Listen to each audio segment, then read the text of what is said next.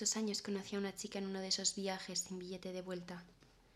Pongamos que se llamaba Mafalda. Mafalda siempre vivía de noche. Vivimos de noche, bailamos rápido para que no nos crezca la hierba bajo los pies. Ese es nuestro credo.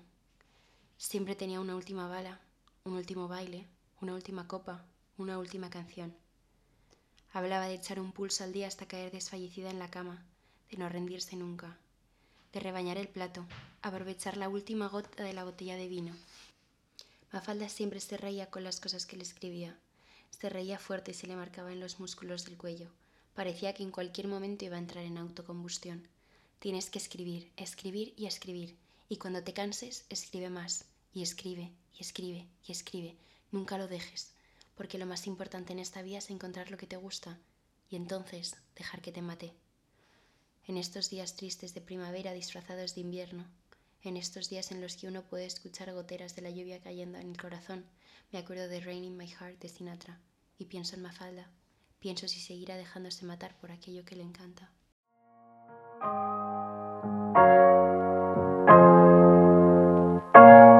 Hola a todos, bienvenidos al quinto episodio de Hablando Bajito.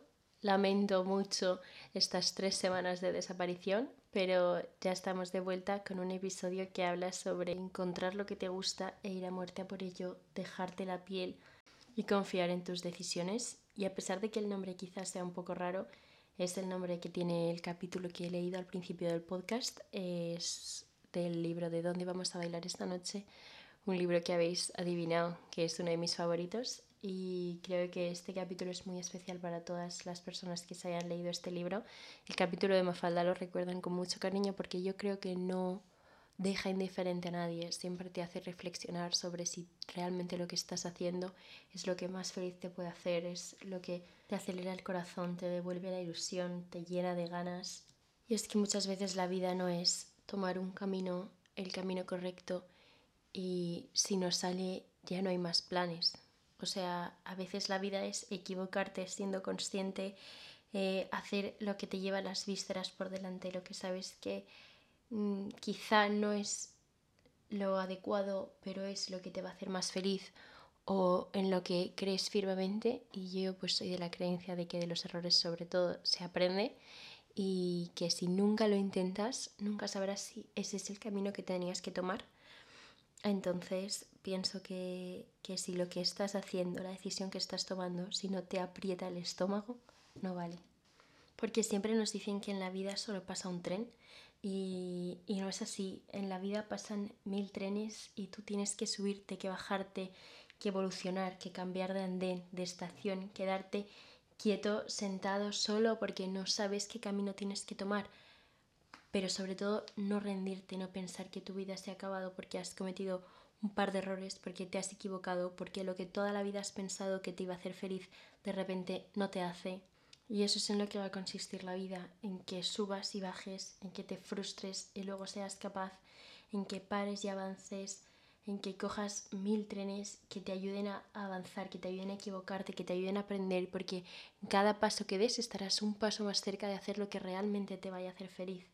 O sea, tienes que subir y bajar, tienes que moverte, tienes que continuar hasta que encuentres lo que realmente te gusta y entonces dejar que te mate. Mi padre me regaló un libro de Bukowski que tenía un poema que se llamaba Roll the Dice y es un poema que llevo conmigo cuando no sé, cuando tengo miedo, cuando no sé si empezar algo, cuando me come la incertidumbre de saber cómo va a acabar. Eh, siempre recurro a este poema que dice algo como si vas a intentarlo, ve hasta el final. De lo contrario, no empieces siquiera. Tal vez suponga perder novias, esposas, familia, trabajos y quizá hasta la cabeza. Tal vez suponga no comer durante tres o cuatro días. Tal vez suponga el arte en el banco de un parque. Tal vez suponga la cárcel, la humillación, el desdén y el aislamiento. Tu aislamiento. Todo lo demás solo sirve para poner a prueba tu resistencia, tus auténticas ganas de hacerlo. Y lo harás a pesar del rechazo y de las ínfimas posibilidades, y será mejor que cualquier cosa que pudieras imaginar. Si vas a intentarlo, ve hasta el final. No existe una sensación igual. Estarás solo con los dioses y las noches arderán en llamas. Hazlo, hazlo, hazlo, hazlo hasta el final. Y llevarás las riendas de la vida hasta la risa perfecta, que es por lo único que vale la pena luchar. Y cuando leo esto pienso que yo no quiero un corazón que no haya vivido, yo quiero un corazón que haya sido zarandeado, que lo hayan roto, que lo hayan quemado, que lo hayan querido, que haya llorado, que haya vivido, que sienta. O sea, yo quiero una vida que me recuerde cada día que estoy viva. Quiero que todo lo que haga me encoja el corazón, me llene de ilusión, de ganas, que cada día piense que todo lo que tengo lo estoy apostando en ese plan. Hace tiempo en una de estas conversaciones intranscendentes de las que piensas que no vas a sacar nada, la otra persona me dijo que no tenía plan B porque para ella significaba no creer en el A y no he llegado a ese punto de, de no tener más idea que el plan que estoy haciendo, pero sí que ha puesto todas las cartas hacia el plan que yo sí que me va a hacer crecer, que me va a hacer feliz. Entonces, a pesar de tener siempre un plan B, aunque no se sepa cuál es, a veces simplemente contemplar la posibilidad de que no salga bien es lo que nos impide no ir a por todas hacia nuestra primera opción.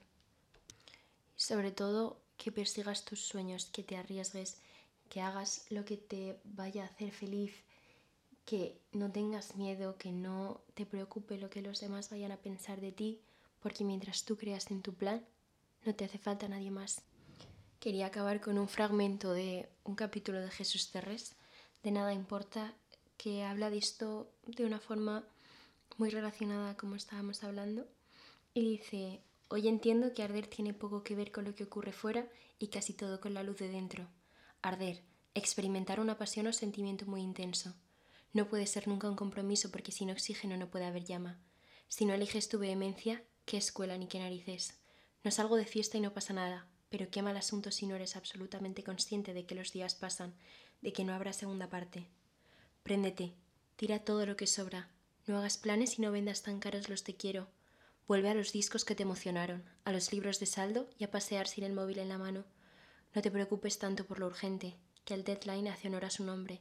Pierde una tarde, desayuna dos o tres veces y gasta hasta lo imprudente, porque la vida no entiende de cautelas. Ve al cine, corre sin más meta que correr y perdona hasta casi lo imperdonable. Tendrás que empezar por ti mismo. Olvida los desengaños, no los tapes, pero tampoco dejes que te ahoguen, porque es lo que hacen. Y deja de estar a los dementores. La gente tóxica lo es porque tiene espacio, y el tuyo es infinito. Sé breve, sé amable. Recuerda que uno se define por lo que hace, pero también por lo que siente. No tengas miedo. Ahora quiero escucharte a ti. ¿Estás yendo a muerta por lo que te da la vida? Espero tu respuesta. Nos vemos pronto.